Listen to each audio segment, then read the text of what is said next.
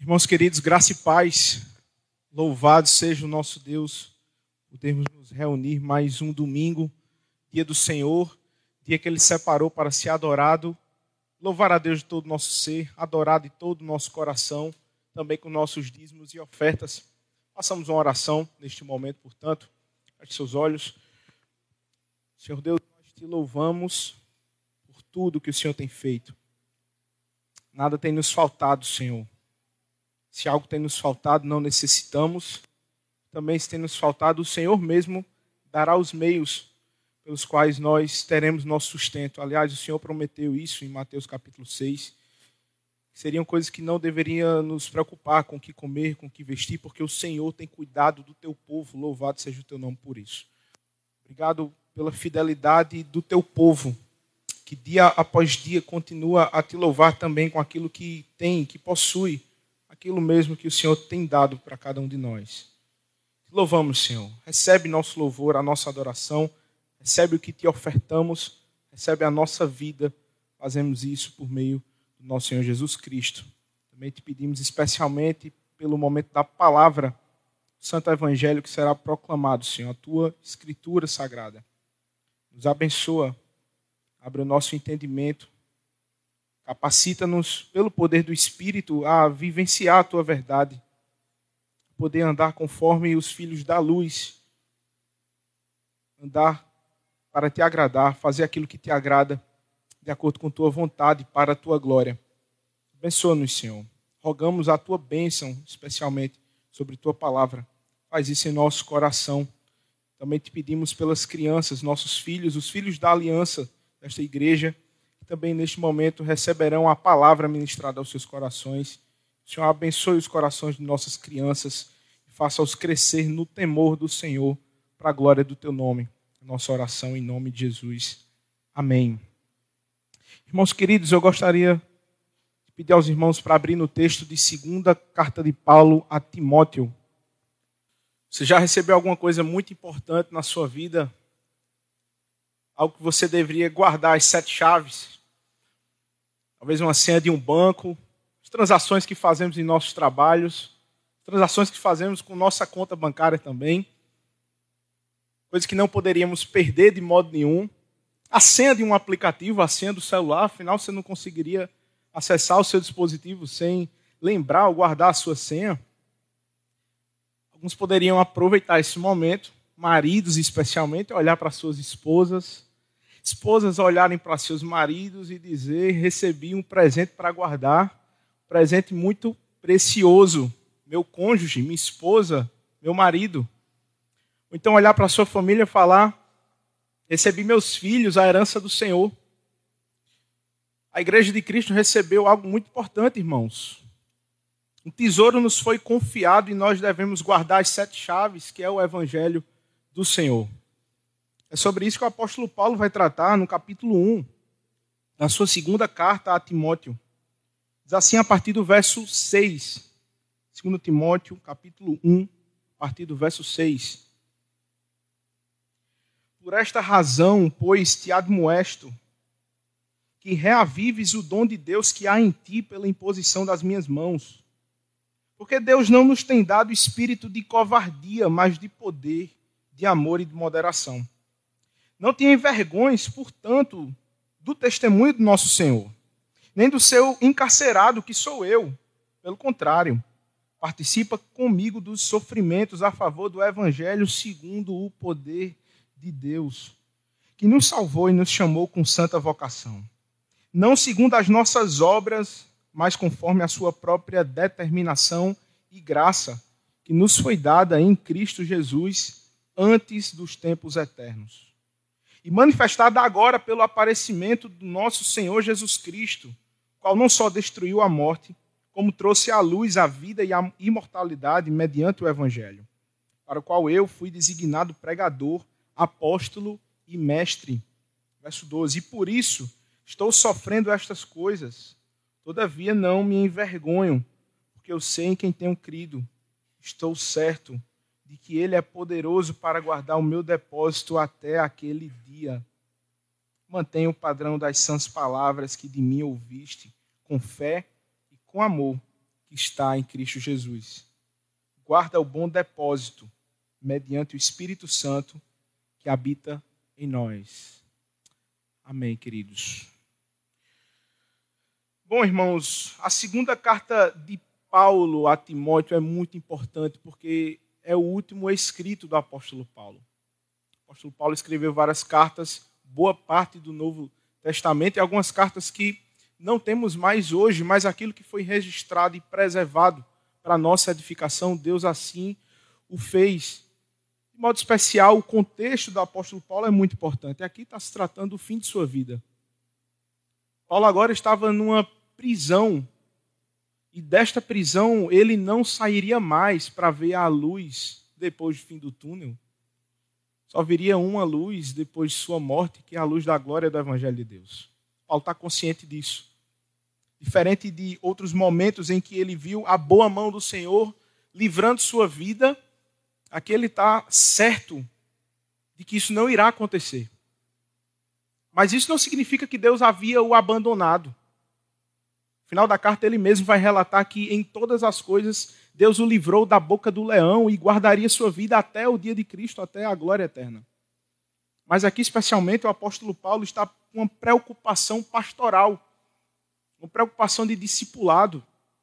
Ele já havia enviado o jovem pastor Timóteo a Éfeso. Ele escreve isso na sua primeira carta, para que Timóteo venha combater as heresias que ali havia se instaurado naquela igreja, plantada pelo próprio apóstolo Paulo. Só que aqui essa ocasião é especial, Trata-se das últimas palavras do velho apóstolo Paulo. Não tem mais o vigor de antes, sua morte está iminente, contudo, seu coração ainda se aquece pela verdade do Evangelho, a ponto dele convidar Timóteo a sofrer com ele ao longo de toda a epístola. Sofre comigo, Timóteo. Preserva a fé. Assim, o, o grande pastor já falecido, John Stott, teólogo mais contemporâneo, havia dividido o texto de quatro formas, ou melhor, em quatro capítulos, e cada capítulo do livro de 2 Timóteo tem uma marca especial, tem uma exortação especial. De acordo com John Stott, o primeiro capítulo, é, Timóteo deveria guardar o evangelho. segundo capítulo, Paulo exorta Timóteo a sofrer pelo evangelho. No terceiro capítulo, a permanecer no evangelho. Por último, no quarto e último capítulo, a pregar a palavra, pregar o evangelho. Portanto, ele inicia o texto induzindo Timóteo a lembrar da verdade do Evangelho para que ele possa guardá-la com toda sua força. Ele assim o faz nos primeiros versículos, tratando da herança que Timóteo havia recebido de sua família. Ele lembra parentes de Timóteo que haviam transmitido a fé a Timóteo, e Timóteo ainda permanecia na fé, como também essa fé habitou em seus parentes. E a a percepção da família da aliança. Os pais ensinando aos filhos, os filhos crescendo no temor do Senhor, e isso Timóteo havia experimentado em toda a sua vida. Logo após o verso 5, a partir do verso 6, melhor dizendo, Paulo começa agora a lembrar Timóteo do depósito que Deus havia confiado a ele. Do chamado, da santa vocação que o próprio Deus havia feito também ao pastor Timóteo. E o ponto aqui que Paulo quer lembrar é que ele deveria, com ousadia, guardar o evangelho, guardar a fé. E a fé pensa em, um depósito de verdades. Portanto, queridos, essa mesma verdade também é para nós hoje. Assim como Paulo advertiu Timóteo a que guardasse o evangelho, guardasse cada detalhe do Evangelho com sua vida, sua doutrina, com seu testemunho, com suas palavras, mas também em fidelidade a toda a doutrina que Deus havia passado para os apóstolos. Isso também é verdade para nós hoje. A igreja precisa guardar o Evangelho com nossas vidas, a ponto de, se for preciso, sofrer pelo Evangelho, mas com ousadia guardar e proclamar a verdade de Deus. É assim que o texto vai nos ensinar nesta noite, queridos. Convido os irmãos a olharem para o texto a partir do verso 6.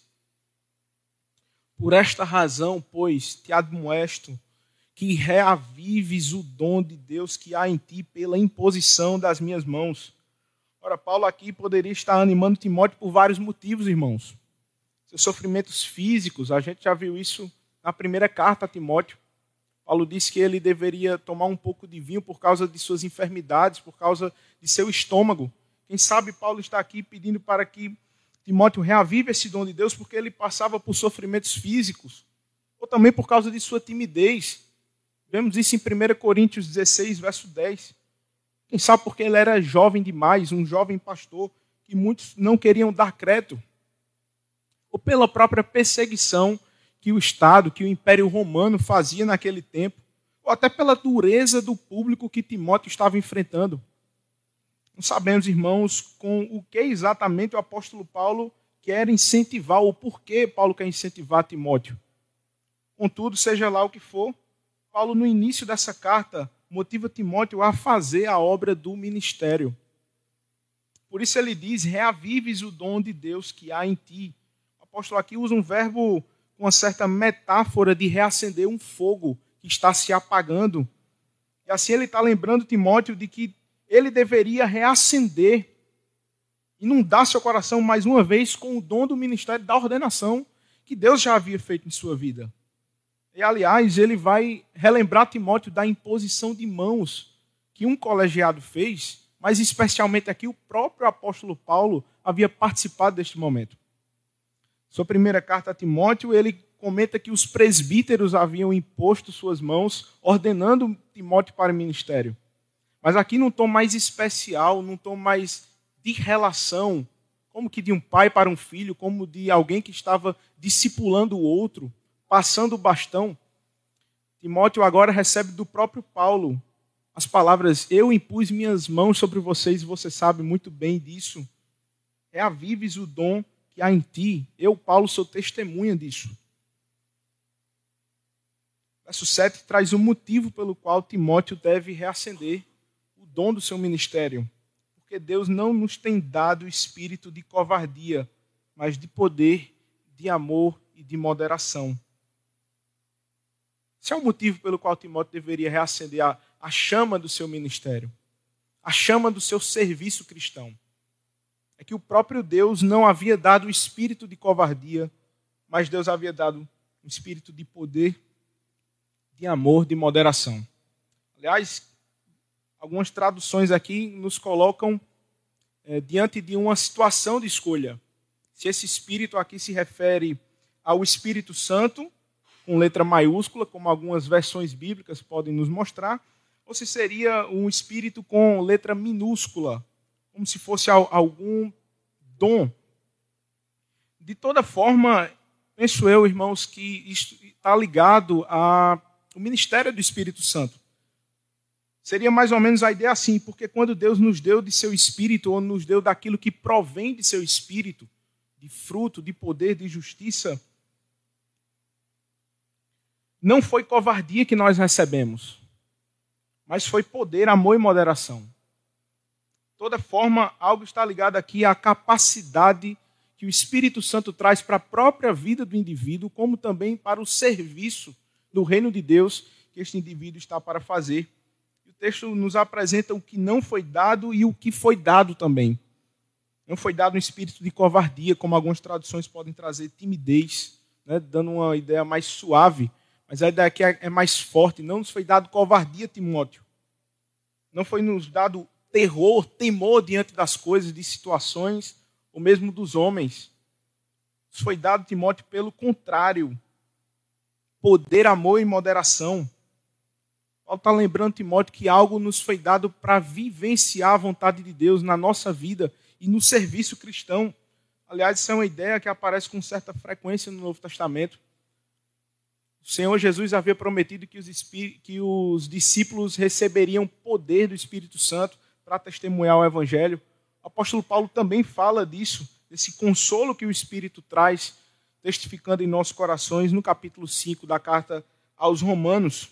Portanto, isso também gera uma moderação de vida, ou essa palavra poderia ser traduzida como autodisciplina, sobriedade, ser sadio das ideias combatendo assim, portanto, irmãos, os falsos ensinos que aquela igreja estava passando.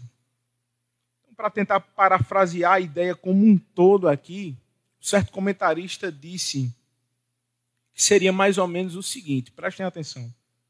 Meu querido filho Timóteo, combata essa sua tendência de demonstrar temor. O Espírito Santo que lhe foi dado a você e a mim, bem como a todos os crentes, não é o espírito de timidez, mas de poder, de amor e de autodisciplina. Beneficie-se desse poder sem limites, Timóteo, que nunca falha, e você proclamará a verdade de Deus. Desse amor inteligente e poderoso, e você ministrará consolo aos filhos de Deus ao ponto de você me visitar, ainda que seja no cárcere romano.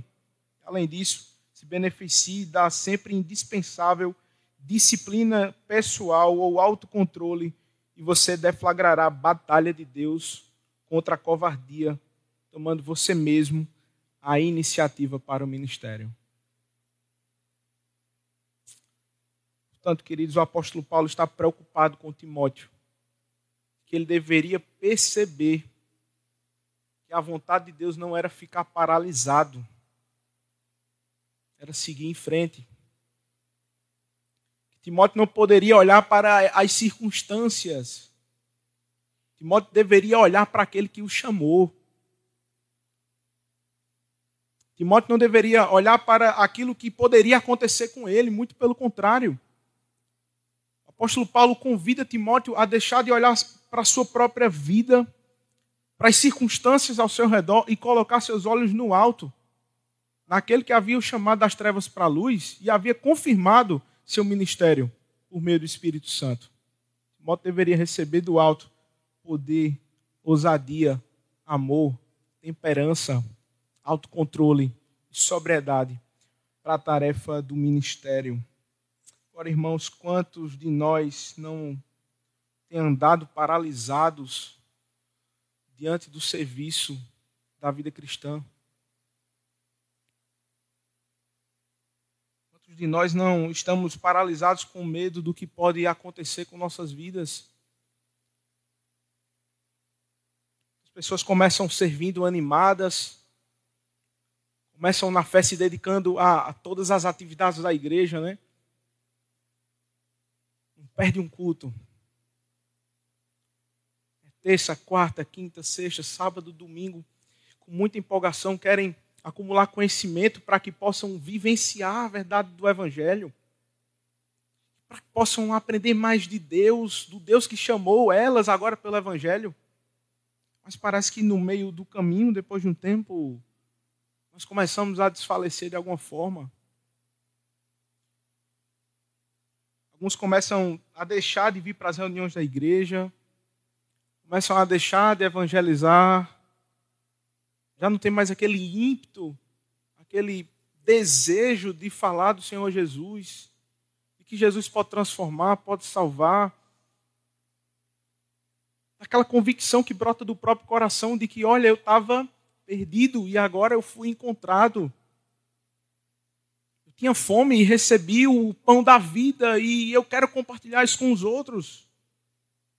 As pessoas começam a deixar de fazer a vontade de Deus, de abrir a sua boca e comunicar a verdade da salvação, e começam a temer os homens, por exemplo. Talvez por medo de serem rejeitados, ou pelo desejo de não serem de serem aprovados pelos outros.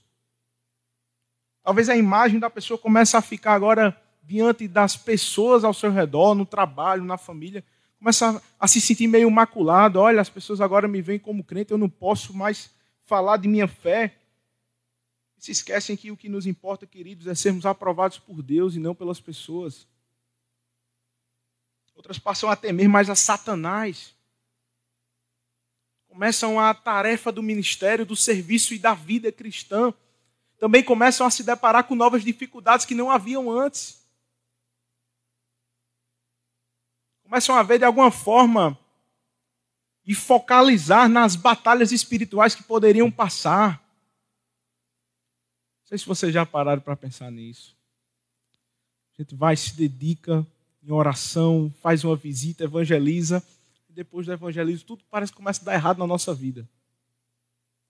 Aí alguns pensam no meio do caminho, meu Deus, isso é Satanás tentando minha vida.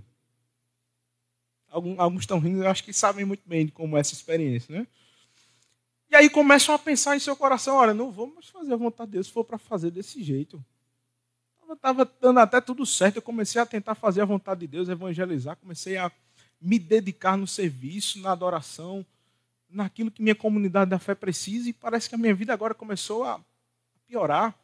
Começam a focalizar nas batalhas da vida, colocam o próprio Satanás acima do próprio Deus. Outros ainda acham incapazes de proclamar a verdade ou de se colocar diante do serviço da vida cristã, porque não creem no poder capacitador que vem do alto. Outros ainda temem a própria vida, seus confortos, não fazem esforços para se dedicarem na obra do ministério. O que é que tem te paralisado, meu irmão? O que é que tem te paralisado, minha irmã? Pergunta, irmãos, é onde está nosso coração no meio do serviço cristão? A quem eu e você queremos agradar? Sei que muitas vezes nós desanimamos. Pensem só quando vocês eram novos convertidos, como tinham uma tendência, talvez, de se dedicarem muito mais do que se dedicam hoje. Para a sua vida no início da fé. E o que é que aconteceu no meio do caminho para você esfriar tanto no serviço? Talvez seus olhos saíram de Deus, passaram a olhar simplesmente para nosso próprio umbigo. Quando a gente olhava para Deus ou quando olhamos para o Senhor, olhamos para o trono da graça, olhamos para o que Cristo fez por nós, olhamos para a verdade do Evangelho e que nada mais importa a não ser a verdade de Deus e esta para a nossa vida. Quando estamos focados na cruz de Cristo, nós conseguimos servir a Deus com todo o nosso coração. Agora, irmãos, se tirarmos nossos olhos da cruz, se tirarmos nossos olhos da vontade do Senhor, olharmos para nós, olharmos para as circunstâncias, para nossos umbigos, certamente nós ficaremos paralisados. A palavra do Senhor para nós, como foi a Timóteo, é que hoje eu e você receba ânimo do céu, reavivando o dom ministerial que Deus deu para nossas vidas. Olhe para a cruz, meu irmão. Olhe para a cruz, olhe para Cristo. Ele quem pode fortalecer nossos braços. Olhe para a eternidade e veja o que Deus já preparou para seu povo. Aliás, nós não servimos a Deus de forma inútil, irmãos. O apóstolo Paulo, aos Coríntios, nos ensina a reavivar o dom de nosso coração, quando ele diz: Portanto, meus amados irmãos, sejam firmes, inabaláveis e sempre abundantes na obra do Senhor, sabendo que no Senhor o nosso trabalho não é em vão. Olhamos para Cristo, olhamos para a eternidade, é lá que nós olhamos a nossa real condição. Deus nos chamou com uma santa vocação, queridos reavivemos o dom espiritual que Deus concedeu a mim e a você. É claro que para Timóteo, esse dom significaria o ministério da santa palavra, mas Deus tem um chamado específico para cada um de nós. Não sei como você tem vivido. Eu sei que o texto nos orienta a reavivar nosso coração no serviço da vida cristã. Evangelize mais. Se comprometa mais com a igreja local. Venha mais nas reuniões. Participe ativamente do culto espiritual a Deus, olhando para a cruz, queridos, nosso coração será reacendido mais uma vez pela graça de Deus. Verso 8. Partir do verso 8, o apóstolo Paulo agora coloca dois imperativos. Não te envergonhes e participa comigo das aflições vai nos levar agora ao ponto principal do apelo de Paulo a Timóteo. Ele diz a partir do verso 8: Não te envergonhes, portanto, do testemunho de nosso Senhor, nem do seu encarcerado, que sou eu. Pelo contrário, participa comigo dos sofrimentos a favor do Evangelho, segundo o poder de Deus. Não te envergonhe, Timóteo. Paulo aqui está usando uma expressão de ordem muito importante, irmãos. Timóteo, você não deve se envergonhar do evangelho. Pelo contrário, a ideia aqui também é: Timóteo, você deve ter orgulho do evangelho. não do testemunho, não se envergonhar do testemunho do nosso Senhor, que é o evangelho, e também se não se envergonhar do próprio apóstolo Paulo, que está intimamente ligado ao evangelho. Essa é a percepção de Paulo, irmãos.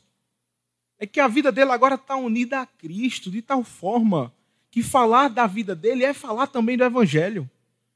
E quando Paulo está preso por causa do evangelho, ele está dizendo a Timóteo: olha, não se envergonhe do Evangelho, nem do que o Evangelho pode fazer, nem dos sofrimentos que você pode sofrer por causa do Evangelho, daquilo que você pode padecer por causa do Evangelho. Mas tenha orgulho disso.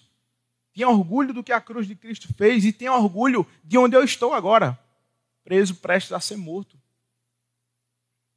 A percepção de Paulo, queridos, é que, embora ele seja um, um prisioneiro romano, na cabeça dele não é assim. Ele é prisioneiro do Senhor. Ele vai demonstrar isso também em outras epístolas, aos Efésios, a Filipenses, a Filemon.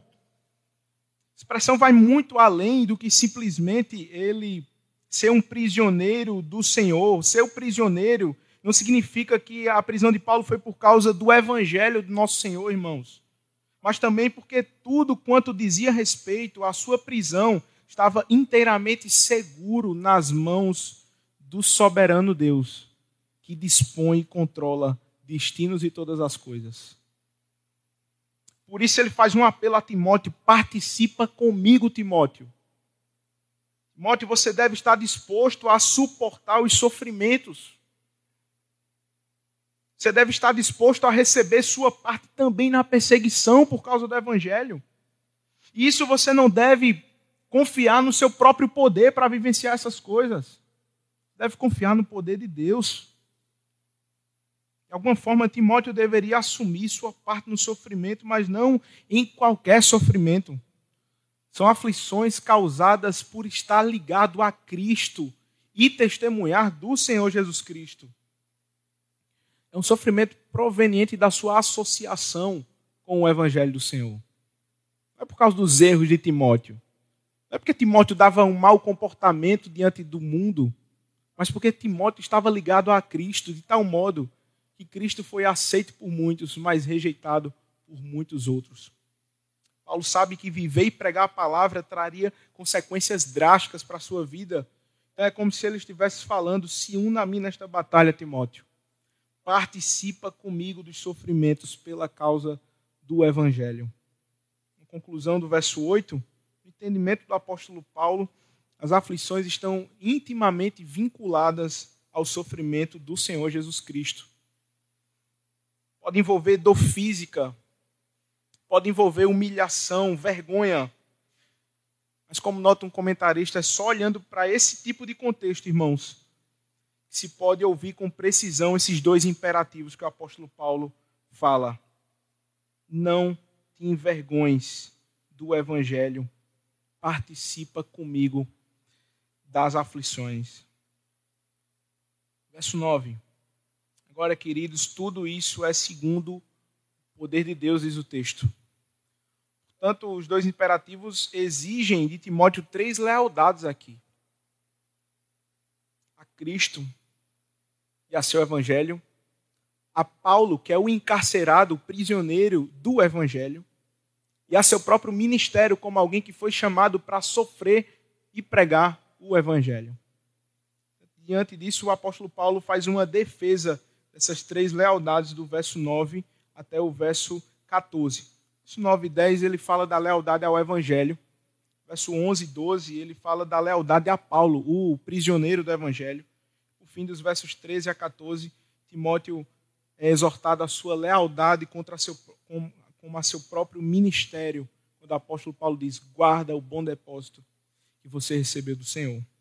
Verso 9: Que nos salvou e nos chamou com santa vocação, não segundo as nossas obras, mas conforme a sua própria determinação e graça nos foi dada em Cristo Jesus antes dos tempos eternos Resumindo a ideia do versículo 9 e 10, irmãos, é como se Paulo tivesse destacando que a participação de Timóteo no sofrimento, ela só poderia ser realizada por meio do poder de Deus.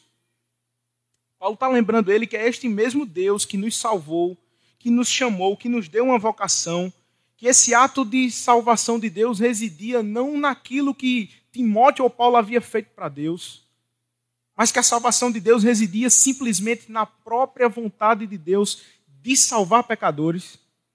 Deus fez isso desde toda a eternidade. E que no tempo, pelo aparecimento de Jesus Cristo, concretizando a promessa do Evangelho, ele destruiu a morte e revelou a imortalidade, ou trouxe luz à ressurreição. Então, o verso 9 nos ensina que tanto a salvação, queridos, quanto o chamado de Deus, a santa vocação, provém da graça de Deus e não do mérito humano. Assim, a operação do poder divino por meio do Evangelho é destacada de acordo com a natureza e o propósito. A natureza do Deus que nos salvou, sua graça, e o propósito, ele nos chama com sua santa vocação, ou para uma santa vocação. Sobre isso, nossa confissão de fé, confissão de fé de Westminster, no capítulo 3, seção 5, ela diz uma das coisas mais deliciosas para o povo de Deus. Segundo o eterno imutável propósito de Deus. Segundo o santo conselho e beneplácito da sua vontade, Deus, antes que o mundo fosse criado, escolheu em Cristo para a glória eterna os homens que são predestinados para a vida, para o louvor da sua gloriosa graça.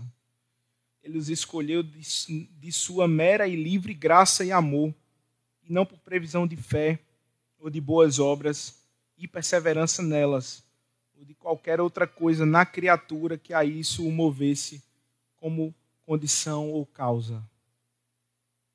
O fato de pecadores serem salvos, queridos, não está no pecador, e nada no pecador.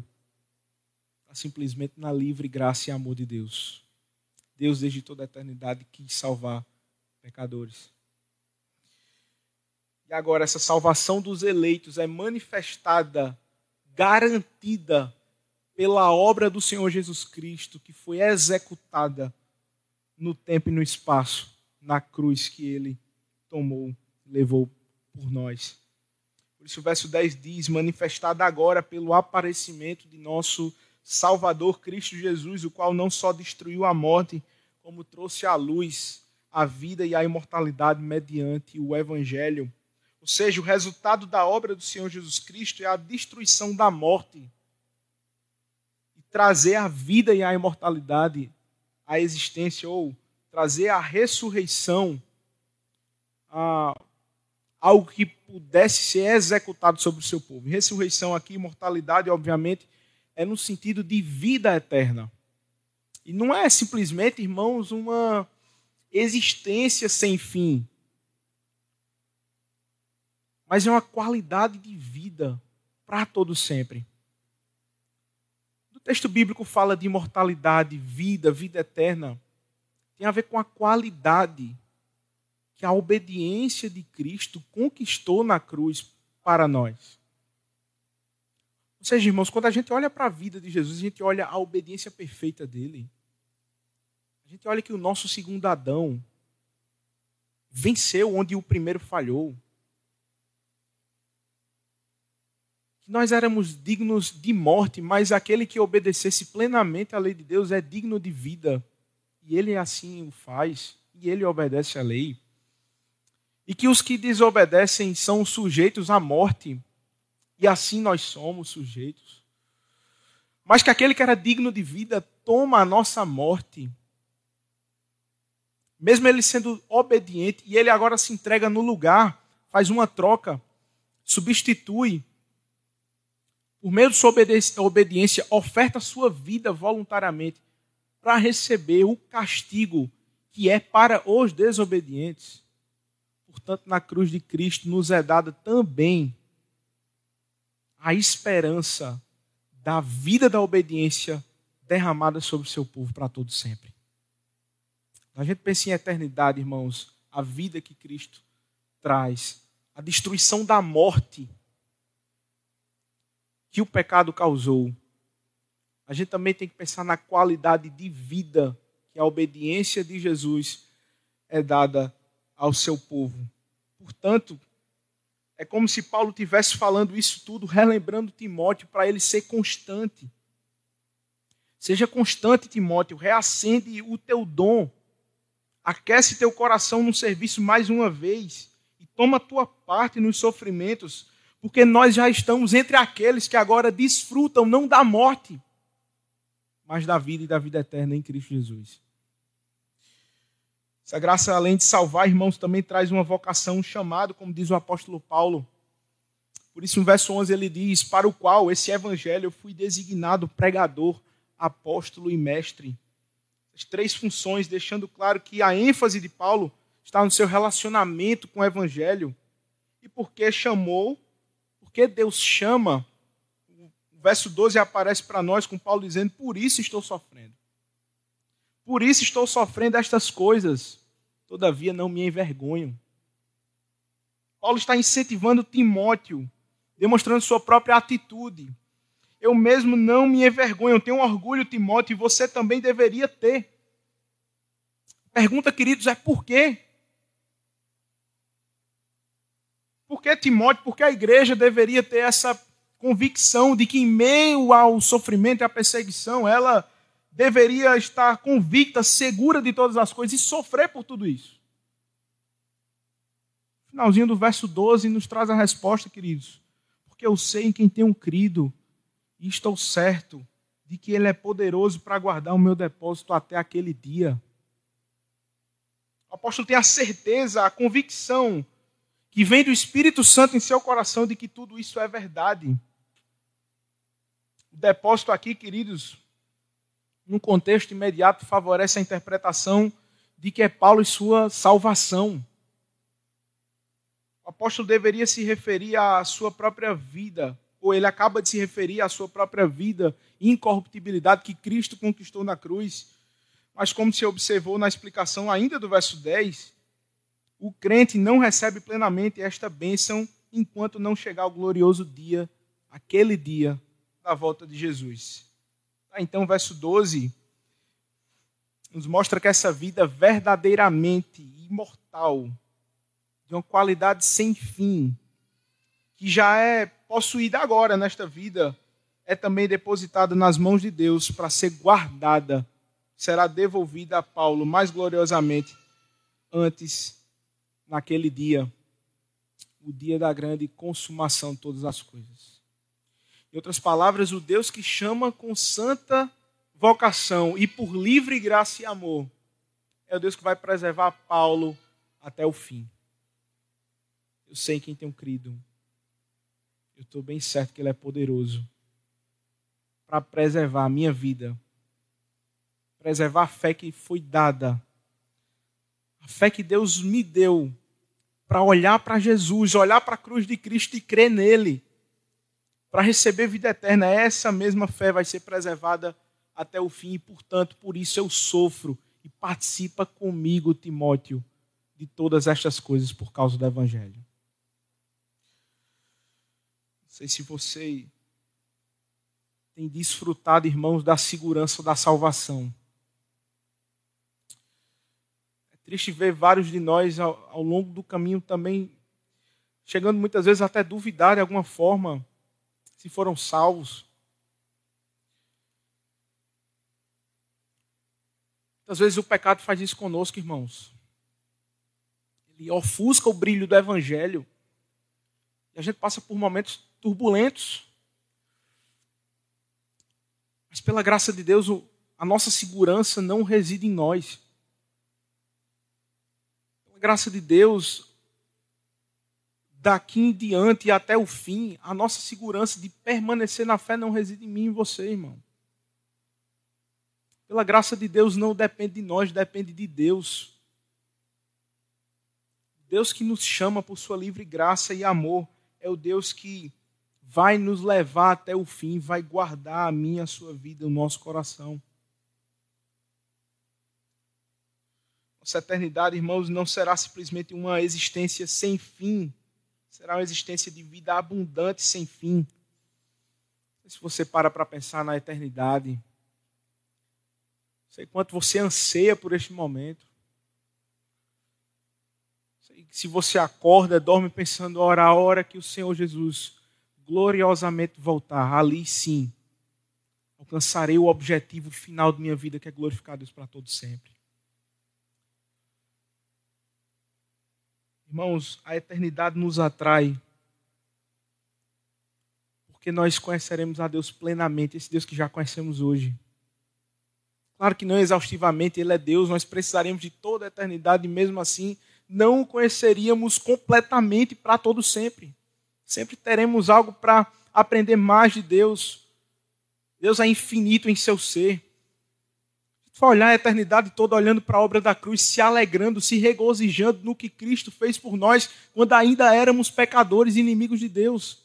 Mesmo assim, irmãos, eu creio que nós vamos passar a eternidade toda louvando e olhando para o mistério da cruz, o Deus encarnado, sofrendo e morrendo por seu povo. Isso não vai ser plenamente, exaustivamente contemplado. A gente vai aprender dia após dia e se alegrar dia após dia nessa verdade. Agora, queridos, há um elemento muito importante que deveria ser um combustível para mim para você olhando para a eternidade jamais erraremos o alvo, irmãos. A vida que Cristo nos dá na ressurreição é que o pecado vai ser tirado de uma vez por todas do meio do povo de Deus.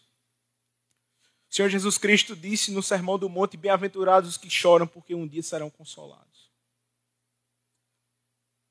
Esse consolo, queridos, que nós temos anseio hoje, do dia que jamais erraremos o alvo, conheceremos o nosso Deus desfrutaremos de seu ser e viveremos para a sua glória para todos sempre. Agora imagine se esse Deus que elege pessoas, que por graça chama pessoas, depois de um tempo deixasse a salvação nas mãos dessas mesmas pessoas. Imagine Deus, meu filho, eu te perdoo agora, mas de agora em diante só depende de você. Minha parte eu já fiz e agora você vai ter que fazer a sua. É isso que o apóstolo Paulo fala a Timóteo. Pelo contrário, o que vemos é não se envergonhe, Timóteo, sofre comigo pelo evangelho, pois apesar das lutas, apesar de tudo que eu e você possa passar, nossa certeza é: eu sei quem tem um crido, eu sei que ele é poderoso para nos levar até o fim. Deus que nos chamou desde a eternidade vai levar o seu povo até o fim por graça e vai fazer o seu povo perseverar na fé. Nossa segurança é que nada nem ninguém, queridos, vai poder roubar o nosso tesouro que foi conquistado por Cristo Jesus e dado ao seu povo de maneira graciosa. Que seja nosso orgulho, irmãos. Que isso seja o motivo da nossa vida daqui em diante. Olhar para o que Cristo fez e perseverar até o fim, porque Deus é poderoso para nos guardar. E aliás, dedicar nossa vida no serviço. Se Deus que nos chamou, também chamará outros. Se Deus que elegeu pessoas desde toda a eternidade, vai no tempo e no espaço chamá-las pelo Evangelho. E aí você temos essa participação, queridos. Somos chamados por Deus para cooperar com o Santo Evangelho à medida em que eu e você proclamamos a palavra de Deus e Deus fará a sua parte, do começo ao fim usando a minha vida, a sua vida, usando a palavra dele, usando o Espírito para aplicar a palavra nos corações. Seja o motivo da nossa vida, queridos. Olhar para a eternidade, olhar para o que a cruz de Cristo fez, porque ele destruiu a morte e nos adquiriu vida eterna para todo sempre. Aliás, a graça nos coloca completo estado de humilhação, irmãos. Não sei como é que muitas vezes a gente pode bater no peito, dizer nós somos calvinistas, nós cremos na eleição incondicional. Né? A gente tem estudado isso nas quartas, nas quartas no culto de doutrina sobre predestinação, eleição incondicional. E aí muitos irmãos, às vezes, com, com a prepotência, a soberba do coração, cheio de orgulho, olhando para si, não para Deus, começam a bater no peito, como se tivesse algum mérito diante disso. A graça de Deus devia fazer você ficar de joelhos, meus queridos.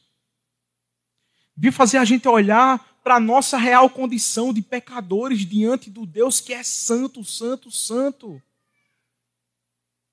Olhar para a nossa condição que eu e você não temos nada para oferecer a Deus. Além do nosso pecado. Nada de bom em nós, irmãos.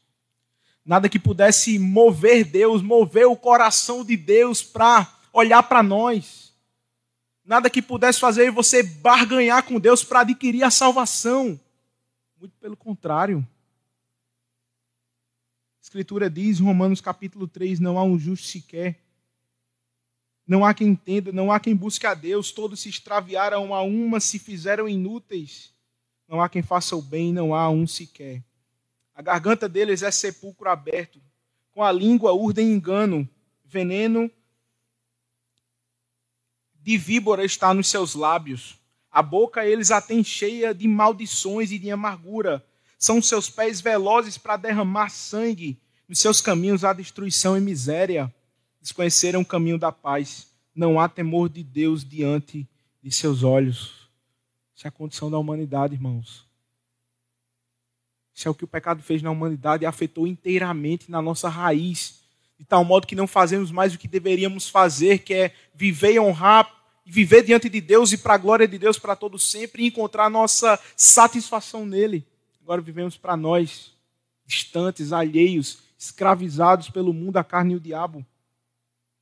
Porém, esse mesmo Deus nos deu vida. Nós éramos cegos e agora podemos ver. Pela graça de Deus, nós somos salvos. O pregador do passado, certa vez disse: Ele previu todas as minhas quedas, todos os meus pecados, todas as minhas reincidências. Todavia, fixou em mim o seu coração. Esse é o mistério da graça, irmãos. Não havia nada em nós. Não há nada em mim, não há nada em você que possa atrair a Deus mas há em Deus algo que nos atraiu, sua livre graça e amor, que nos foi dada em Cristo Jesus e fomos eleitos desde a fundação do mundo, desde os tempos eternos e chamados pelo Santo Evangelho aqui e agora. Portanto, irmãos, não tenhamos soberba. Da gente hora a gente fica de joelho porque a gente não tem nada para oferecer. Mas a gente tem muito a receber de mãos vazias a gente recebe a livre graça de Deus que vem do alto. Isso tudo é o combustível para Paulo poder falar, portanto, Timóteo sofre comigo pelo Evangelho. O apóstolo Paulo fala do Evangelho, é isso que ele tem em mente, é a livre graça de Deus, que foi manifestada na cruz do Calvário. O justo pelos injustos, o puro pelos impuros, o obediente no lugar do desobediente e agora é dado para o povo que era inimigo do rei. Sobre isso que temos que lutar, queridos. Sobre o evangelho que nós temos que lutar. Ao ver em nossos dias o que tem sido feito com o evangelho, de como a verdade de Deus tem sido transformada em mentira por muitos por aí e você temos parte nisso para proclamar a verdade de Deus de acordo com a palavra, que é a verdade. Por isso o apóstolo Paulo fala: sofre comigo e luta, Timóteo, pelo evangelho, porque esse evangelho é o poder de Deus para a salvação. Salvou a mim a você, Timóteo, vai salvar também a muitos outros, a todos quantos Deus chamar, por sua livre graça e amor. Portanto, os últimos versículos do texto, verso 13 e 14 Agora, Timóteo é chamado a direcionar para o seu próprio ministério. Ora, ele deveria ser leal ao Evangelho, leal a Cristo e ao Evangelho, leal a Paulo, que está associado ao Evangelho, e agora leal ao seu próprio ministério que ele recebeu do Senhor Deus. Por isso, verso 13, Paulo diz: Mantenha o padrão das sãs palavras que de mim ouviste, com fé e com amor que está em Cristo Jesus guarda o bom depósito, Timóteo, mediante o Espírito Santo que habita em nós. Ora, o bom depósito aqui, ele é descrito como bom, irmãos, porque é certo que se refere às próprias palavras do Evangelho, à sã doutrina. Timóteo não deveria permitir que nada roubasse a sã doutrina, que nada afetasse a sã doutrina, que nada mudasse a mensagem do evangelho. Ela não sofresse nenhum tipo de mudança por nenhum falso ensino que outros mestres poderiam estar fazendo naquele tempo. Então, o depósito precioso é o evangelho e ele é tomado no sentido mais amplo. São as boas novas e a sã doutrina acerca de Deus, da condição humana, acerca do que Cristo Jesus fez e do que ele está fazendo na criação e para a nova criação. Então, são as palavras que Timóteo ouviu do próprio Paulo. É precioso, é um bom depósito precioso o Evangelho, ou excelente, porque pertence a Deus e resulta em glória e salvação para os que assim recebem a graça soberana de Deus. Timóteo deveria defender com unhas e dentes sua própria vida, ainda que ele sofresse algum tipo de consequência. Timóteo jamais deveria permitir que o evangelho fosse mudado. Mas com tal responsabilidade, Timóteo também não deveria pensar em si mesmo como estando sozinho. Timóteo poderia, com sua timidez e olhando para si, se achar desamparado nesse momento, queridos. Imagine a dificuldade. Ora, o apóstolo Paulo está para morrer. Eu vou ficar aqui sozinho, no meio dos lobos, no meio dos falsos mestres. Mas Timóteo não está sozinho. Paulo faz questão de falar que Timóteo tem um companheiro. Ele vai executar a obra do ministério por meio do Espírito Santo, que habita nele, que habita em nós. Em outras palavras, é como se Paulo estivesse falando, Timóteo, o Espírito que me fortalece ainda que eu esteja na situação que eu estou, porque meus olhos estão voltados para Deus e não para mim, é o Espírito que vai fortalecer o seu coração também. Guarda o bom depósito. O Espírito habita em nós. Desse modo, queridos, aqui Paulo completa o seu círculo, digamos assim. Ele começa com a insistência de que Timóteo deveria despertar o dom, reavivar, reacender o dom do ministério que recebeu e que ele recebeu mediante o poder do Espírito Santo. Isso nós vimos nos versos 6 e 7. Agora o apóstolo Paulo vai lembrar, depois disso, o apóstolo Paulo lembra Timóteo das próprias verdades do evangelho que ele deveria sofrer pelo evangelho. Por último, agora Paulo está lembrando Timóteo nisso, você não está sozinho. Mais importante do que se eu estivesse aí com você, mais importante do que qualquer consolo que qualquer irmão possa dar é o próprio Deus que nos habilita para isso.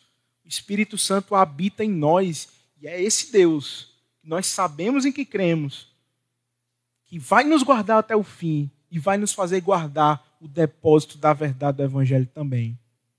Mantém, Timóteo, a sã doutrina. Guarda o Evangelho de Deus. é dependência do Espírito, irmãos. Nós dependemos do Espírito Santo para fazer a obra do ministério, irmãos. Nós dependemos do Espírito que habita em nós para fazermos todas as coisas concernentes à vontade de Deus. Nós não somos independentes de Deus para fazer a vontade dEle. Nós dependemos do Espírito Santo para viver de acordo com aquilo que agrada a Deus. O apóstolo Paulo já havia falado isso em Romanos capítulo 8, que os que estão na carne não podem agradar a Deus, mas os que vivem no Espírito, que foram transformados, ressuscitados pelo Espírito e agora vivem na dependência do Espírito, esses podem fazer aquilo que é agradável aos olhos de Deus, não cumprindo os desejos da carne, mas fazendo coisas espirituais para aquele que é espiritual, diz o apóstolo Paulo em outra carta. Portanto, queridos, nós dependemos do Espírito para sermos fiéis a Deus em todas as coisas. Dependemos do Espírito Santo para cantar na igreja. Dependemos do Espírito Santo para ofertar nossos dízimos, ofertas. Dependemos do Espírito Santo para que a gente ore em contrição por nossos pecados, para que a gente louve a Deus, para que a gente ouça a palavra creia na palavra e bote a palavra em prática. Nós dependemos do Espírito Santo para a nossa vida, dependemos do Espírito Santo na nossa família, para edificarmos a nossa casa sobre o Evangelho, dependemos do Espírito Santo para que eu e você possa fazer aquilo que é agradável a Deus no nosso casamento. Dependemos do Espírito Santo para tudo, irmãos. Somos o povo do Espírito. Somos o povo dependentes do Espírito.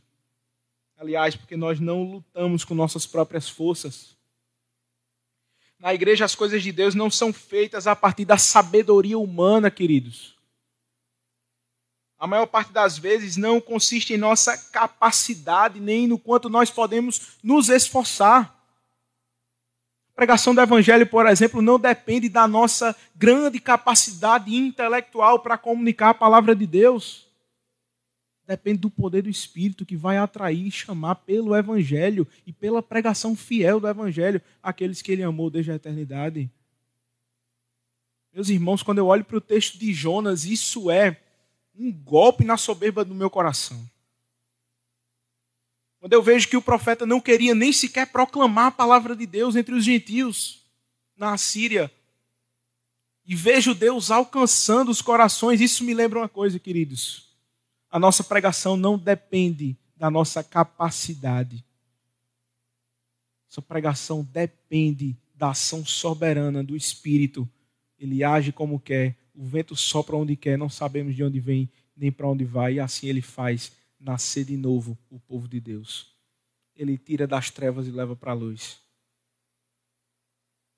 Talvez você tenha pouco tempo na fé, talvez você já tenha longas décadas na fé nós podemos proclamar palavras queridos porque nós dependemos do Espírito Santo para alcançar os corações. Nós não dependemos simplesmente dos oficiais para comunicar a palavra. A igreja deve fazer isso. Ora, semana após semana, Deus tem usado seus servos para treinar o povo de Deus para a obra do ministério. É isso que Paulo fala em Efésios capítulo 4. Até que cheguemos a completude. Portanto, irmãos, as coisas de Deus são feitas da forma de Deus, com fidelidade à palavra e na dependência do Espírito Santo. Talvez você tenha algum familiar que há muito tempo você ora, talvez algum filho, seu marido, sua esposa, algum amigo, algum colega que há muito tempo você evangeliza e muitas vezes se sente desmotivado para continuar pregando a palavra para ele, essa pessoa não tem jeito não pessoa não é eleita, não. Que esse texto sirva de combustível para nosso coração, para fazermos a obra de Deus. Nossa dependência é do Espírito Santo. Deus age como Ele quer, queridos. Deus age quando Ele quer, queridos.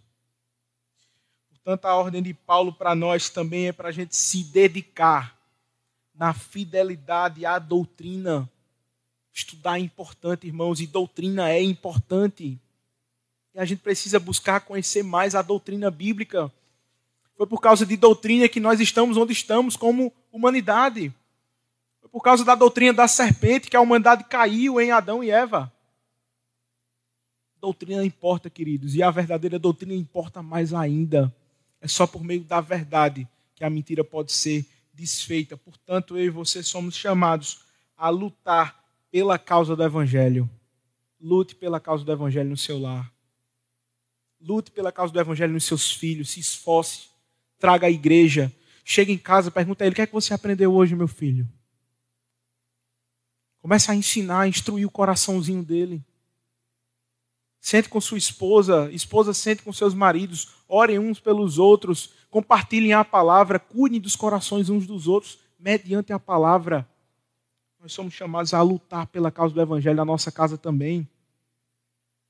Nos estudos, no trabalho, nas faculdades, nos ambientes de negócios, nós somos chamados a depender do Espírito Santo para viver uma vida fiel ao Senhor. Na igreja, queridos, devemos lutar pela sã doutrina. Devemos admoestar uns aos outros, exortar uns aos outros a viver no temor do Senhor, como diz o apóstolo Paulo. Portanto, meus irmãos, Paulo sabe que um dia chegaria o tempo em que eles não suportariam a sã doutrina. E esse tempo já estava em vigor no tempo do apóstolo Paulo. Nós já estamos nos últimos dias, queridos, desde da morte e ressurreição do Senhor Jesus Cristo, os últimos dias chegaram. Nós estamos diante do reino de Deus que já rompeu na terra. Mas nós já podemos desfrutar de uma nova realidade em Cristo Jesus. Podemos desfrutar de uma realidade que agora é não segundo o nosso pecado, mas segundo agora a vontade de Deus que está na palavra. Enquanto vivemos isso, enquanto percorremos a nossa carreira, irmãos, nós temos o dever, como vimos no texto, de guardar o Evangelho. A nossa vida propagando a verdade de Deus. Portanto, irmãos, o Senhor reacenda a chama do nosso coração no serviço cristão. O Senhor nos dê a ousadia do Espírito, com amor, com sobriedade, para vivermos e praticarmos a palavra. E que nós tenhamos também os nossos olhos fitos no Evangelho olhando para o que Cristo fez e conquistou por nós, para que assim a gente mantenha a sã doutrina, mantenha o depósito da fé. E quem sabe, irmãos, quem sabe não, perdão, com certeza, com toda certeza, nós chegaremos no fim da nossa vida. Poderemos falar, como o apóstolo Paulo falou no final desta carta: combateu o bom combate, completou a carreira e guardou a fé guardou o Evangelho. Deus nos abençoe, queridos. Vamos orar mais uma vez.